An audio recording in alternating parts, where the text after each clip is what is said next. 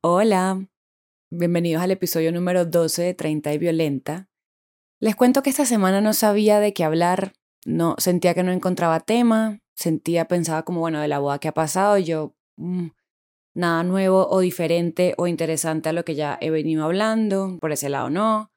En el día a día he estado clavadísima de trabajo, realmente no he hecho como demasiadas cosas interesantes, tampoco era por ahí. Entonces, bueno, tengo un tema que empezaré a tocar más adelante, pero quería empezar como cositas varias. El fin de semana tuvimos nuestra segunda despedida de solteros.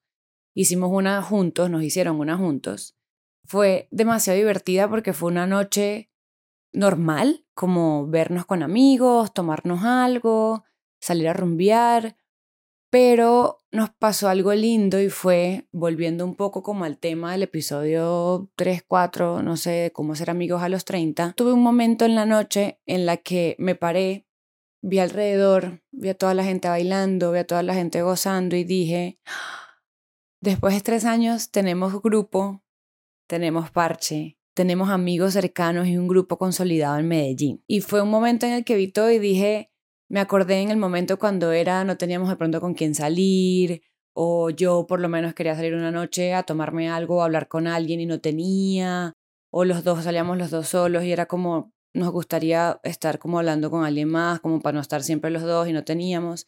Y después de tres años vemos y es como, tenemos un grupo, nos queremos muchísimo, nos apoyamos, están haciendo esto por nosotros, se tomaron el día, nos hicieron detallitos, no sé qué, nos llevaron al sitio que nos encanta, tomamos lo que nos encanta, nos llevaron la pizza que más nos gusta. Como que fue muy lindo el ver todo eso y el sentimiento de, más allá de la primera que fue como todo ese reencuentro de amigos de la infancia, de la universidad, em, amigos de siempre que nos conocen, que todo es como estos que igual son muy importantes para nosotros, que son muy cercanos pero como nos hemos unido ya siendo adultos, ya cuando nada nos conecta, si se acuerdan en ese episodio les dije que habían varios tipos de amigos, y estos son como los que uno conecta porque ya estamos en etapas similares de la vida, por lo menos este grupo la mayoría somos personas que vinimos de Bogotá a vivir a Medellín y claramente no teníamos grupo acá y como que hicimos nuestro propio grupo. Entonces es muy lindo porque mm, pensando un poco como en ese recuento de la semana, y en temas que ya he tocado. Qué lindo tener esta nueva etapa de amistad que conformamos nosotros y que ahora se volvió como nuestro círculo cercano acá. Y gracias amigos por esa despedida, fue increíble, los amamos. Besito en la frente.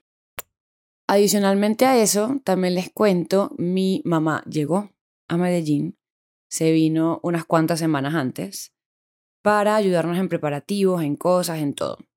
Vamos a ver si hacemos un episodio con ella para preguntarle cositas de pronto relacionadas a la boda, de pronto no, pero sí ya llegó, ya está aquí, nos está ayudando con varias cosas, realmente esta semana estamos llenos de trabajo, entonces estamos viendo a ver cómo que podemos ir adelantando de la boda.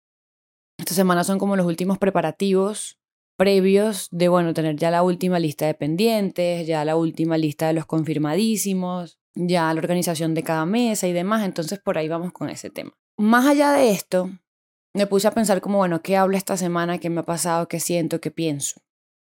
Y me llegó un tema a la cabeza y les voy a decir por qué y también les voy a hacer un recuento más atrás. Y es que últimamente he tenido momentos de ansiedad, como ya les contaba también en el episodio de Me caso a los 30 parte 2, y he sentido la necesidad de volver a terapia, pero en este momento con todos los gastos de la boda, literal, no tengo plata, no hay presupuesto para terapia.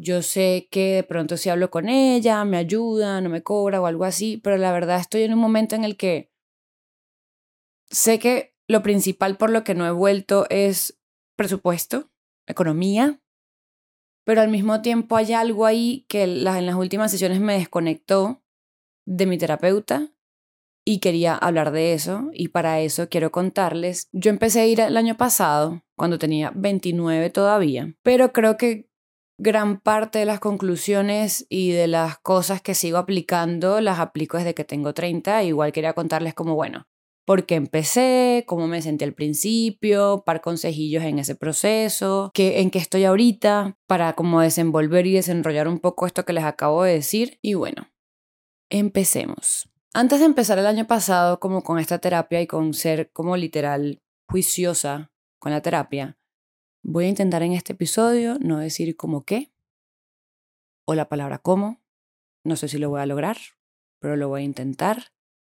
Porque cuando edito, me estresa la cantidad de veces que digo la palabra cómo. Entonces, vamos amigos, acompáñenme en esto, en esta lucha de que por lo menos para el episodio 50 voy a dejar de decir cómo y cómo qué. Bueno, ahí vamos.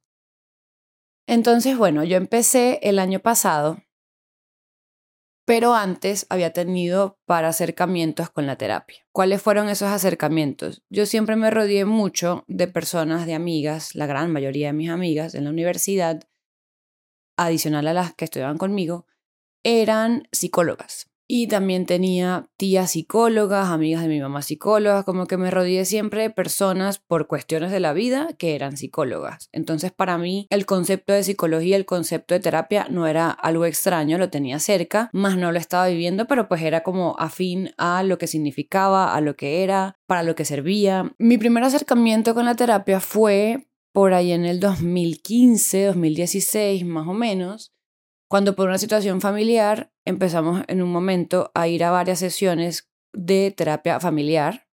Eh, yo iba con mis papás, mi papá iba con mi hermano, luego yo iba con mi mamá, no sé qué tan. Fueron como dos o tres sesiones. La recomendación fue que yo igual siguiera por aparte. Yo me acuerdo que en ese momento en la, universidad eh, en la que estudiaba ofrecía como terapia gratuita. Los estudiantes de psicología hacían en parte sus prácticas así. Y fui varias veces, la verdad. Fui on and off como unos seis meses, un semestre más o menos. Ese fue mi primer acercamiento. No seguí posiblemente por qué, ahora que lo analizo, porque en ese momento la salud mental no era un tema como es ahora, no era tan abierto, no sabíamos tanto y todavía había como ese prejuicio de que si vas a psicólogo es porque de verdad estás pasando por algo muy grave o estás loco o no sé qué. Era mera ignorancia, pero pues en ese momento no era como tan importante, creo yo. De pronto también por la inmadurez de la edad y toda esa vuelta. Pasan los años, pasa la vida, pasa todo, pasa la historia. Y llegamos al año pasado, 29 años. Yo después de haber tenido 7 años de experiencia laboral y haber vivido altos y bajos, decido independizarme, me independizo, llega como este momento que les conté de esos miedos, ¿será que sí voy a poder? ¿Será que no voy a poder? No tengo ya nada seguro, tengo tantos meses de ahorros para sobrevivir hasta que me salgan las cosas, me salían las cosas, entonces era como si será que podré, si soy lo suficientemente buena, bla, bla, bla. Como todo ese rush de emprender que siempre te mantiene como al límite, sobre todo los primeros años que uno está todavía como conformando. Adicionalmente, a nivel de pareja también era como, ok, ya tenemos tres años, no sé qué, no habíamos hablado todavía de boda, pero ya era como, obviamente ya uno pasa una barrera y uno dice, ok, ya esto es literalmente mucho más serio, no sé qué. Estaba extrañando mucho a mi familia al estar aquí en Medellín. Me estaba pasando también lo de los amigos, que sentía que no tenía como amigos tan cercanos. Me sentía un poco sola. Entonces como que se mezclaron un montón de cosas. Y un día llamo a mi mejor amiga para contarle cosas, porque siempre hemos sido súper confidentes. Y me dice, Marica, yo no sé si te sirva, pero yo acabo de empezar terapia con una señora que me ha cambiado la vida en dos semanas. Sé que el proceso es largo, sé que me falta mucho, pero lo que he sentido no lo sentía con nadie antes. Y le dije, bueno, mis finanzas en este momento están en orden, pásame el contacto, voy a contactarla a ver qué tal. Previamente eso, cuando me, da, me hice eso, dije, igual voy a intentar buscar por otra parte, por otro lado, a ver qué tal cómo me va. Fui también a dos aquí en Medellín, donde no sentí mucho feeling, porque siento que esto es mucho de encontrar la persona con la que tú te sientas a gusto, en confianza, tranquila, que te brinde como esa paz. Y eso no lo sentí con las que había estado aquí. Y hago esta sesión con esta maravillosa persona virtual y fue un cambio del cielo a la tierra solo la primera llamada. La tranquilidad que yo sentí después de esa llamada fue increíble, la conexión, el, la paz, la tranquilidad, el sentir que literalmente a través de sus ojos me leía, a pesar de que no estábamos frente a frente, fue increíble. Entonces, bueno, yo llego con un montón de cosas. Claramente uno quiere llegar a contar todo lo que le está pasando mal para ver si uno lo puede resolver lo más rápido posible, que es normal si hacen eso. Pero bad news te toca es como, ah, sí, muy lindo que tú estés en esto ahorita, pero vámonos al pasado.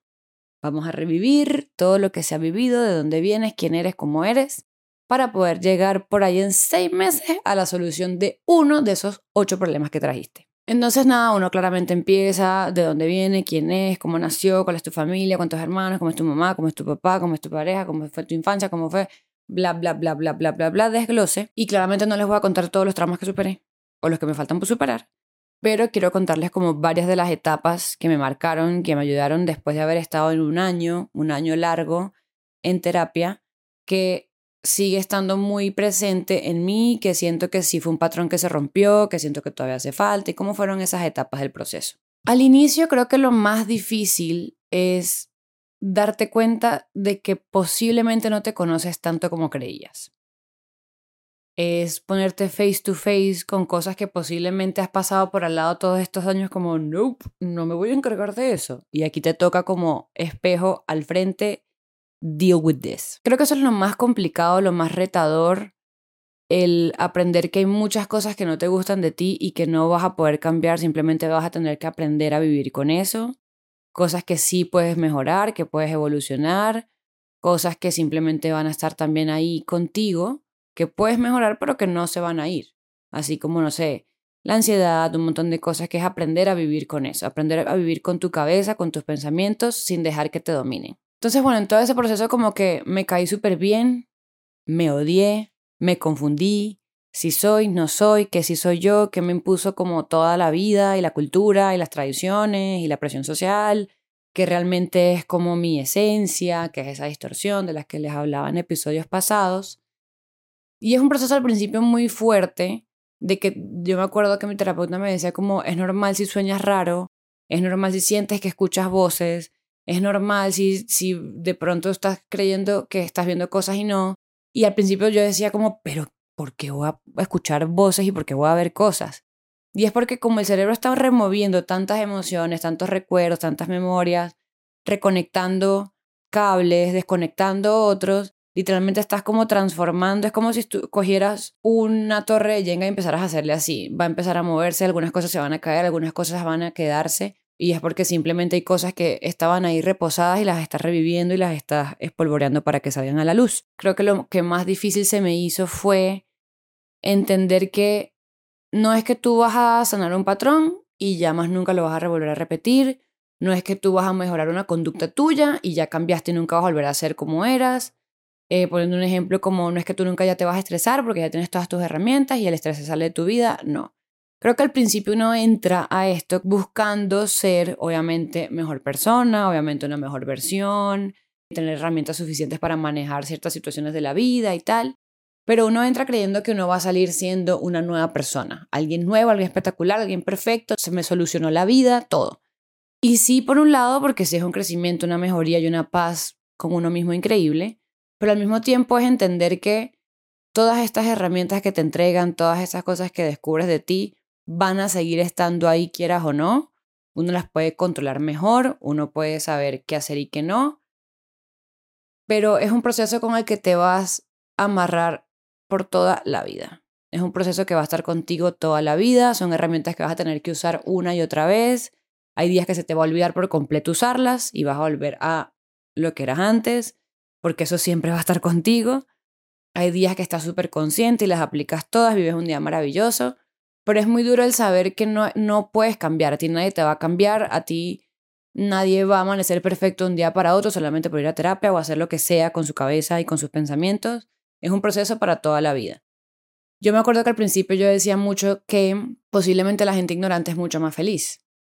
Y lo decía como, posiblemente hay gente que ni sabe qué trauma tiene, qué hay detrás, que hay tantas cosas, quién es, por qué actúa como actúa, por qué responde como responde, por qué piensa como piensa. Y va viviendo su vida, nada, nada, no sé qué, bueno, tuvo un mal día, tuvo un buen día, bla, y ya. A veces sentía en esos primeros meses que esa vida era mucho más fácil y me decía como, ¿por qué me empecé a preguntar cosas por mí? ¿Por qué empecé a indagar? ¿Por qué ahora sé tanto? ¿Por qué ahora me cuesta estar tan conectada conmigo para saber por qué respondo así, no responda, respira, espérate un momento, agárrate para atrás. Tantas cosas que uno tiene que estar en su momento que los está aprendiendo tan consciente que desgasta demasiado, cansa demasiado. Yo decía, ¿por qué empecé todo este proceso? me hubiera quedado ahí sin saber nada como, ¡Woo! pero al pasar el año completo y que ya las herramientas se vuelven mucho más fáciles, se vuelve un poco más inconsciente, el entender por qué estoy detonando, por qué estoy reaccionando así, espérate, respira profundo, piensa un poquito de dónde viene, bla. Se vuelve mucho más normal y mucho más cotidiano la aplicación de todas estas herramientas. Claramente hay momentos en los que digo, sí sería mucho más fácil que yo no supiera tanto sobre mí, pero creo que no estaría ni tan feliz, ni tan conectada, ni tan consciente, ni tan en el momento si no supiera todo lo que sé. Entonces, pros y contras, cada quien decide, pero creo que el pro es mucho más grande que el contra en este caso. Y creo que la otra cosa grande que aprendí en esos primeros seis meses fue la importancia, y eso tiene que ver un poco con el episodio de ir a terapia y estar en pareja, y es el hecho de que tú tienes que trabajar solo y dentro de ese trabajar solo posiblemente te va a tocar ser muy responsable de ponerte a ti primero y de pedir el tiempo necesario para ti, para aterrizar y asimilar todo lo que estás aprendiendo y descubriendo en terapia.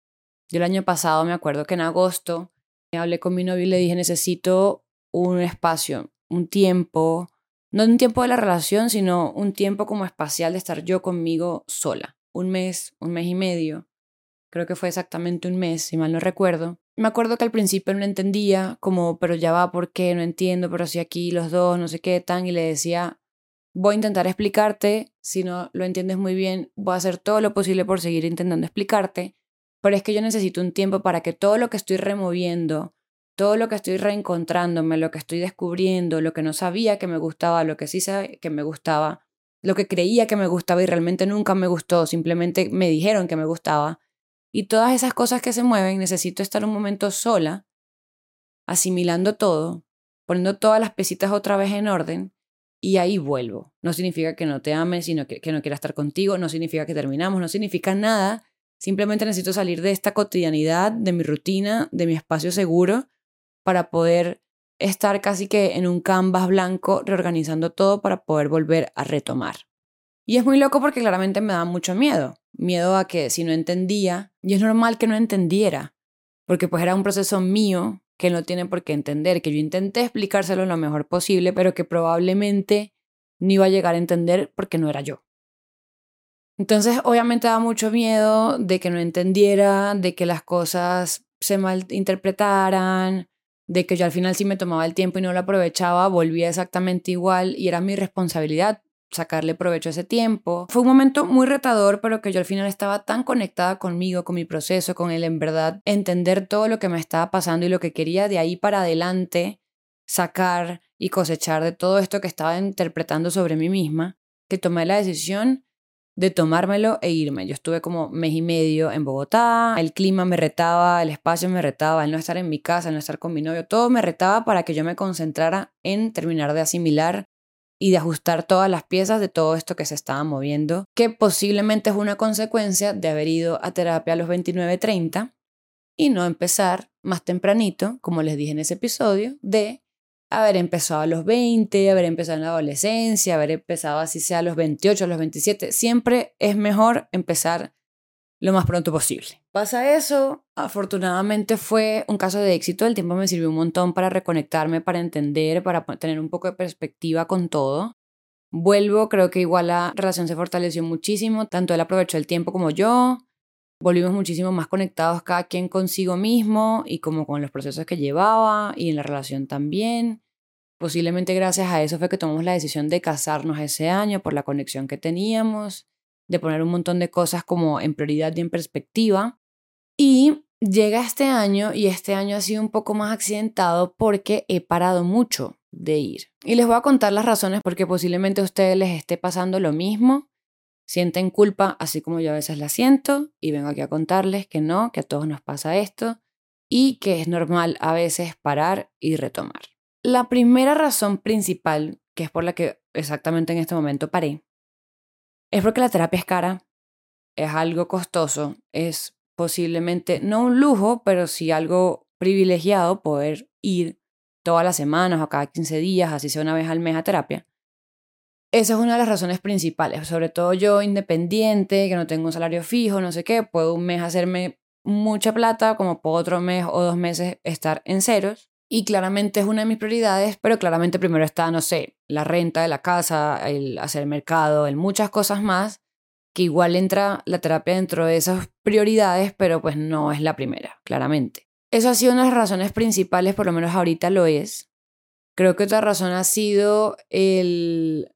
Me ha pasado también que cuando son momentos muy álgidos y como se mueven demasiadas cosas muy profundas, me ha dado miedo seguir, me ha dado miedo seguir excavando, me ha dado miedo retomar, me ha dado miedo continuar, porque son momentos tan difíciles, tan duros y tan in your face, y esto tienes que afrontarlo. He parado por momentos, como que siento que he parado mientras cojo la fuerza para poder hacer eso, y siento que está bien también.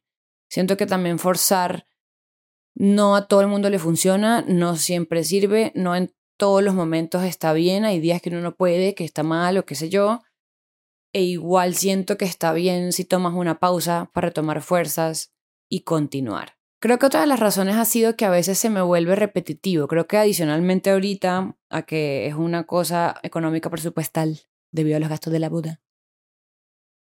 Creo que estoy en un punto en el que ya llevo año y medio más o menos y siento que ya no solamente el hablar me funciona.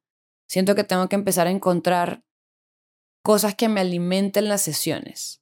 Yo he comprado un montón de libros que solamente he leído uno y realmente la mitad de uno, alrededor de temas que quiero explorar sobre mí, sobre lo que he aprendido, sobre la terapia, bla. Escucho mucho podcast también de salud mental, de autoayuda, de consejos, de los propósitos de cada uno. Y siento que estoy en un punto en el que tengo que buscar herramientas para alimentar la terapia, para alimentar procesos y poder llevar cosas que no simplemente sean mis pensamientos y mis sentimientos. Siento que si leo un libro y ahí hago un, oh, esto me hace sentido, eso puedo llevarlo y poder hablar.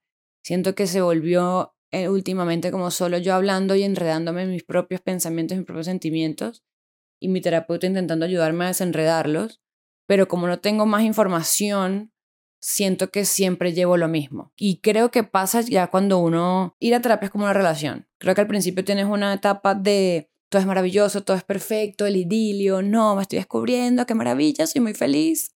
Ah, me encanta llorar en todas las sesiones. Y llega un punto en donde te estableces, ya tienes ciertas herramientas, ya sabes ciertos aspectos sobre ti, ya te conoces un poco, ya sabes qué te gusta, qué no te gusta, qué puedes decir, qué no y empieza a estancarse un poco y toca como revivir la llama de las sesiones llevando cosas nuevas, leyendo un libro, escuchando algo, llevando opiniones diferentes. Entonces creo que ahorita estoy en ese momento.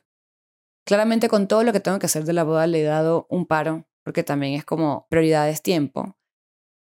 Pero siento que pronto, por ahí, de pronto una semana antes de la boda, bueno tener una sesión para uno ir lo más conectado y lo más sensato con uno posible. Y para terminar esta parte, creo que claramente siento que no he terminado mi ciclo, que todavía tengo muchos patrones por romper. Afortunadamente ya he roto algunos que han mejorado mi relación con mi familia, específicamente con mi mamá, con mi papá. Como que hay muchas cosas en las que mejoré y que siento un cambio abrupto, pero yo sé que todavía mi ciclo no termina, posiblemente la terapia, no, posiblemente no. La terapia es algo que no termina, pero siento que es muy cíclico. Siento que el primer ciclo de pronto lo cerré, que fue este primer paso a. Siento que esto, el podcast me ha ayudado un montón también a descubrirme y hacer como este proceso terapéutico, sobre todo ahorita que no estoy yendo, que paré por un rato, pero siento que no ha terminado por completo, claramente que se va a abrir otro nuevo, lo que les digo, quiero empezar a alimentarlo para empezar a cambiar un poco la dinámica, sentirme un poco más satisfecha porque no me estoy sintiendo satisfecha, pero sí creo que la terapia es algo cíclico, creo que uno puede sentir que culmina, pero realmente es simplemente una parte del ciclo que se está cerrando y se abre otro. Y sentir la necesidad de que hay que cambiar para mí, después de todo lo que lo he pensado, siento que está bien. Lo que les digo, quisiera mantener la misma y seguir alimentándolo y es lo que voy a intentar hacer, pero también siento que no está mal de pronto cambiar. Si ya no te sientes conectada de la misma forma, cambiar. Porque creo que uno encuentra tanto de uno mismo y se conoce tanto que posiblemente está abriendo nuevas versiones, nuevos aspectos y nuevas partecitas de uno mismo y posiblemente ahora, como que no soy la misma de antes, necesito un approach diferente y siento que puede estar bien. Y ahora para terminar el speed round de siempre, voy a darles cosas que podemos hacer cuando necesitamos o queremos ir a terapia, pero no tenemos plata para ir. E igual necesitamos drenar esa ansiedad y esas cosas que nos están pasando y que tenemos la cabeza a mil. Son cosas que yo he aplicado y he aplicado ahorita últimamente y he aplicado antes cuando no he podido ir y creo que puede ayudar como para empezar. Si no quieres ir, está perfecto, es tu decisión, tú verás cuándo, tú verás tu momento, tú verás si sí o si no. Pero todos hemos tenido esos momentos donde sentimos que el cerebro quiere salir corriendo de la cabeza y estas son cositas que te pueden ayudar y que me han ayudado a mí, ya muchas personas cercanas, a bajarle dos a la cabeza. Número uno, el journaling. El journaling es tener una bitácora y es escribir todos los días en la mañana, ojalá, en la tarde o en la noche, todos los pensamientos que estás teniendo en ese momento. O que cuando tú estás, te sientes como oh, la cabeza con mil voces, con mil cosas, tomar un cuaderno y anotar todo lo que te está pasando por la cabeza. No tiene que tener sentido, no tiene que ser en orden, no tiene que ser largo, no tiene que ser corto, es lo que te salga. Si te salen dibujos, en dibujos, si te salen solamente palabras, en palabras, lo que necesites. ¿Qué ayuda a eso? Una vez lo sacas, lo lees.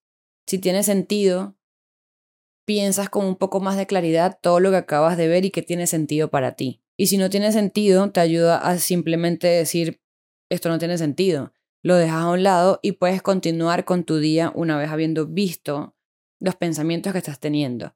Es una ayuda como a visualizar, a materializar, a volver los pensamientos a lo que estás viendo y no solamente que estás sintiendo y eso te puede ayudar como a distanciarte un poco y a ver realmente qué necesita mi cabeza poner atención en este momento.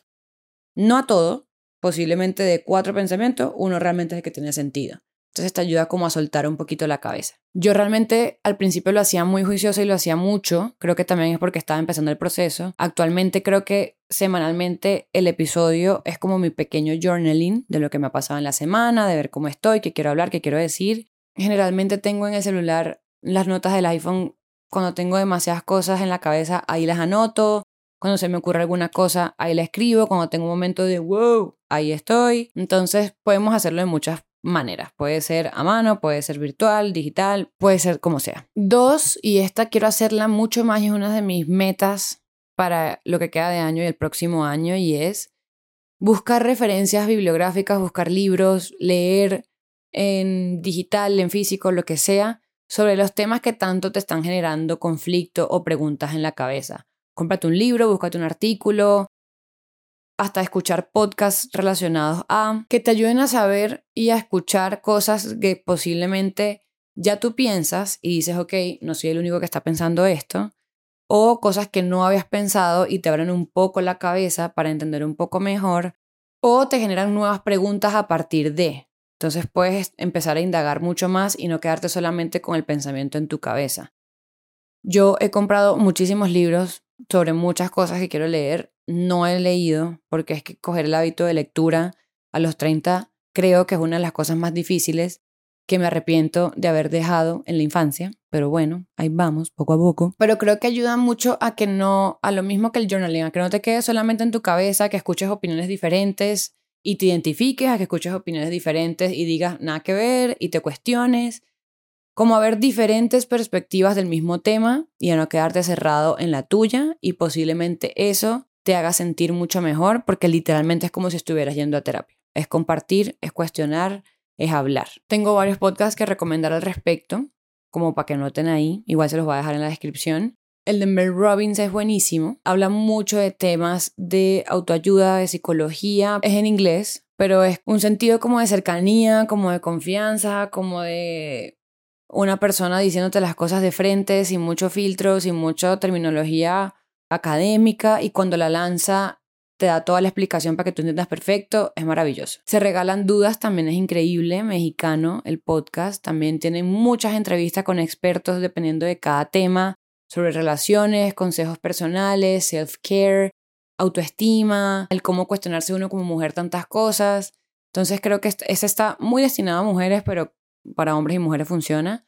Escúchenlo, es increíble. Y están dos más que son On Purpose con Jay Sherry, que a mí él me encanta cómo habla, cómo escribe. Es una persona que después de tener una vida súper agitada, se tomó tres o cinco años, no me acuerdo, y se fue a vivir como un monje y volvió con un montón de enseñanzas que claramente él no es monje, pero cómo las aplica él en el día a día, en temas de creatividad, en temas de relaciones, en temas de social media, como cómo enfocar todo eso y cómo siempre intentar buscar tu propósito a pesar de lo que quieras ser, como que tú necesitas irte al Tíbet para poder tener una vida feliz. Y él te comparte todo lo que puedes hacer, tanto en sus libros como en sus podcasts, cómo llegar a ese nivel de calma la mayor parte de tu vida. Y está también el podcast de Marian Rojas Estapé, que es una autora que gracias a mi psicóloga llegué a sus libros. Son muy buenos. Es una española, entonces uno entiende el español, perfecto. A mí me gusta que está muy enfocado a buscar las razones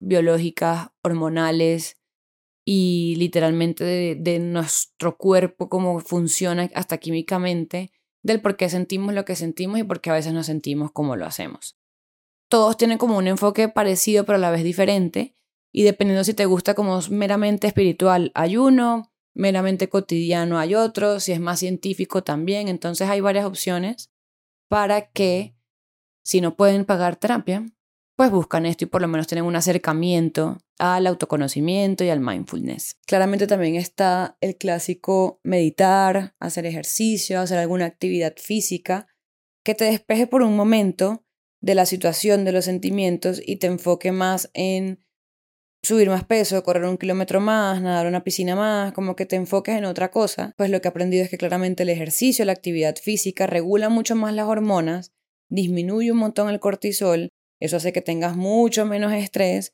y que la cabeza sin tanto estrés baje un poco las revoluciones y sea mucho más fácil saber qué está pasando y poder controlar mucho más los pensamientos.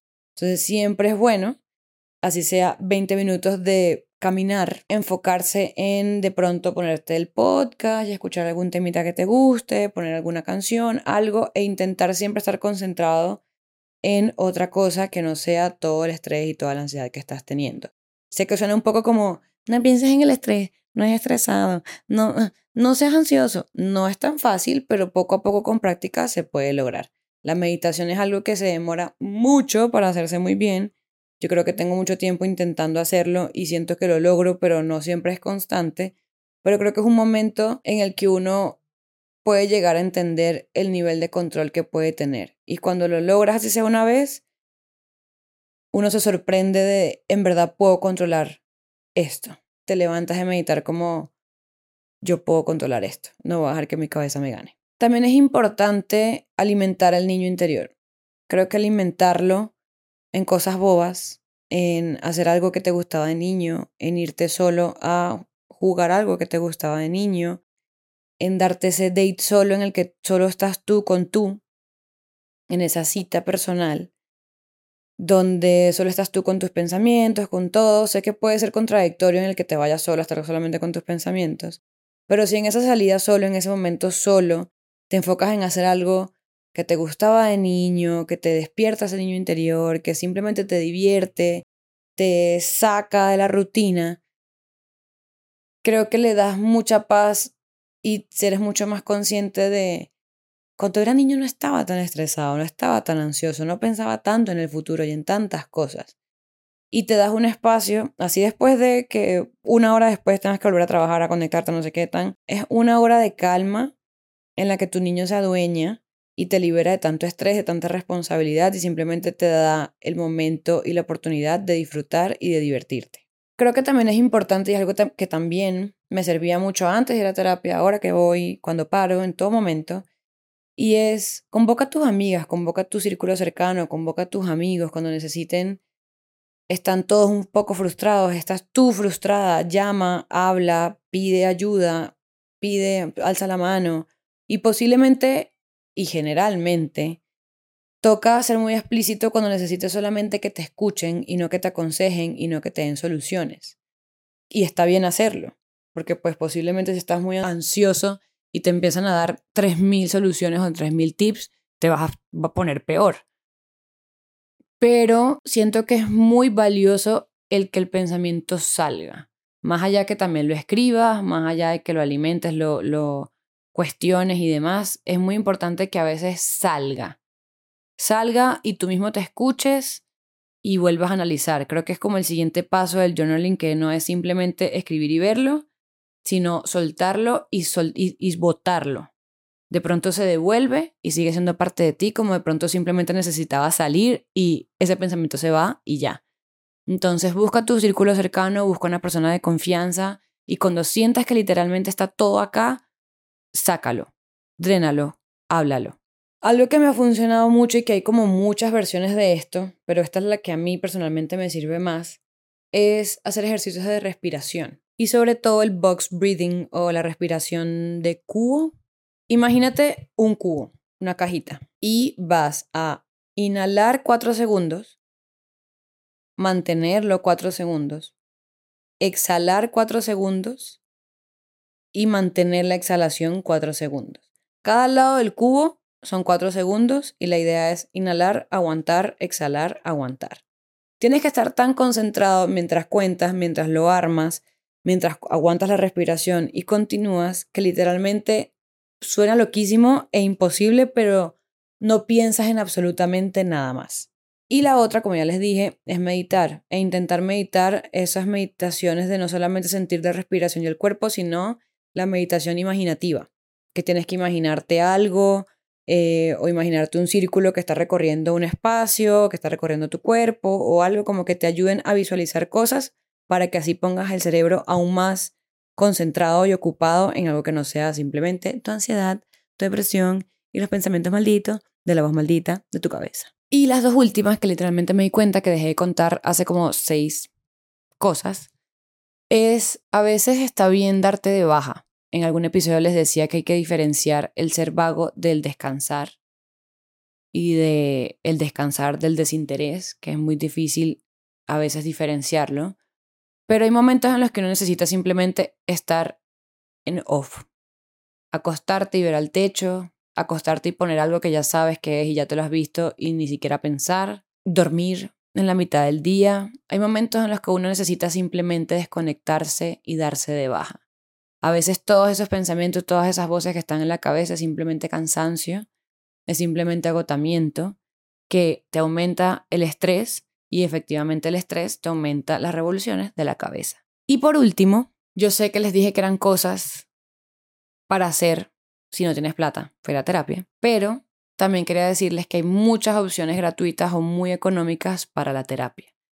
Hay opciones en seguros de salud y en servicios de salud en la EPS que brindan servicios totalmente gratuitos para terapia. Como les decía, hay universidades donde los estudiantes de psicología brindan servicios gratuitos para ellos también hacer sus prácticas. Hay espacios en las comunidades y en las ciudades donde puedes ir simplemente a que psicólogos hagan como un, no sé, pro bono, no sé si se llama pro bono también en los psicólogos, pero algo así, como casos específicos que pueden darte ayuda. No necesitas ser un caso muy grave para que te la brinden, entonces no crea que es que, no, como yo simplemente tengo ansiedad, no me van a atender. No, igual ve que te pueden ayudar. Y actualmente, desde la pandemia, hay muchas aplicaciones y sitios web como BetterHelp que brindan sesiones claramente pagas por internet pero te permiten no tener que movilizarte a hacerlo desde tu casa, es mucho más económico que la terapia normal y puede ser una forma diferente de empezar ese proceso sin tener que de una vez ir con una terapeuta físicamente, personalmente. Entonces creo que igual hay muchas opciones por explorar. Hay también muchísimas páginas de internet que brindan el servicio, entonces como que no todo tiene que ser plata, también puede ser un poco de investigar. Entonces, nada, quería dejarles como con una conclusión de este episodio y es la de siempre, la que ya saben, es nunca es tarde para empezar, pero empezar lo más pronto es lo mejor. Ganas un montón de tiempo, te ahorras un montón de ansiedad, de estrés y de angustias y te empiezas a conocer mucho mejor y empiezas a vivir una vida mucho más conectada contigo mismo, con tu esencia, con tu mejor versión, podríamos decir. Mucho más feliz y mucho más tranquilo. No significa que te va a cambiar por completo, no significa que ya no vas a cometer errores ni vas a estar mal, no, pero va a ser mucho menos frecuente y cada vez que te pase vas a sentir que puedes salir de ahí mucho más rápido.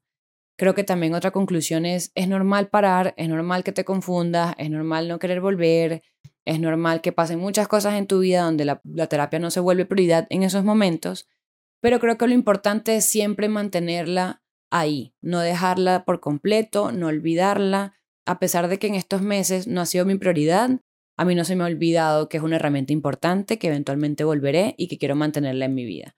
Entonces creo que eso es lo más importante. Suscríbanse en YouTube, porfa. Compartan el perfil, compartan los videitos en redes que vi que bajaron un poco la compartida. Ya nadie me está compartiendo los videos. Por favor, apoyémonos para apoyarnos. Ayúdenme que yo los ayudaré. Déjenme un comentario abajo que han opinado, que quieren escuchar. Ya la próxima semana vuelvo con la parte 3 de Mi caso a los 30, con más chismecitos. Esperemos que todo lo que tiene que pasar de aquí a allá pase para poder contarles. Síganme en Instagram y en TikTok, arroba 30 y violenta. Denle like a los reels. Cada vez le estoy metiendo más detallitos y más cositas para que se vuelva más interesante. También estamos en Spotify, Apple Podcast y Google Podcast. Y lo más importante que es seguir compartiendo, seguir recomendando. Y cuando alguien le pregunte como, Marica, ¿será que voy a terapia? Escúchate el episodio número 12 de 30 y Violenta. Vas a ver, no es tan difícil. Y nada, se me cuidan, se me consienten, se me apapachan esta semana y nos vemos la próxima semana en otro episodio de 30 y Violenta. Bye.